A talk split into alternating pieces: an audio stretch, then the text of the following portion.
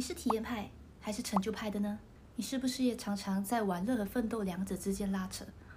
现在网络非常的两极化，成就派常常提倡青年要奋斗，不可以浪费时间；可是体验派就告诉你生活要有松弛感啦，体验生活才是王道。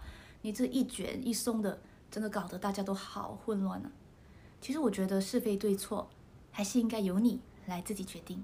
每个人的生活条件需求都不一样，我希望大家别被社会压着跑，因为生活不是考试，它没有一套标准的答案。太用力的人走不远，太松弛的人走不动。小时候的我，当然也希望能够玩多一点嘛。然后我的父母就常常告诉我：“少时不努力，老大徒伤悲。”可是生活不是非黑即白的，有时候我们把事情终于完成了，还没时间庆祝，就必须要忙另外一件事情了。所以这些事情不是在我们的控制之内的。比如我想到海边旅行，但是它下雨了，这种事情常常发生。所以我觉得坚毅而上，同时也随遇而安的态度就是最舒适的。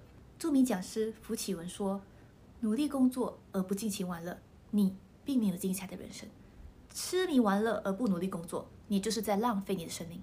生活是由不同的片刻组织而成的，该玩的时候就玩，该努力的时候就努力。我身边把生活过得特别好的朋友，都懂得自己什么时候需要做些什么事。值得注意的是，得把惰性和玩乐分开来看待。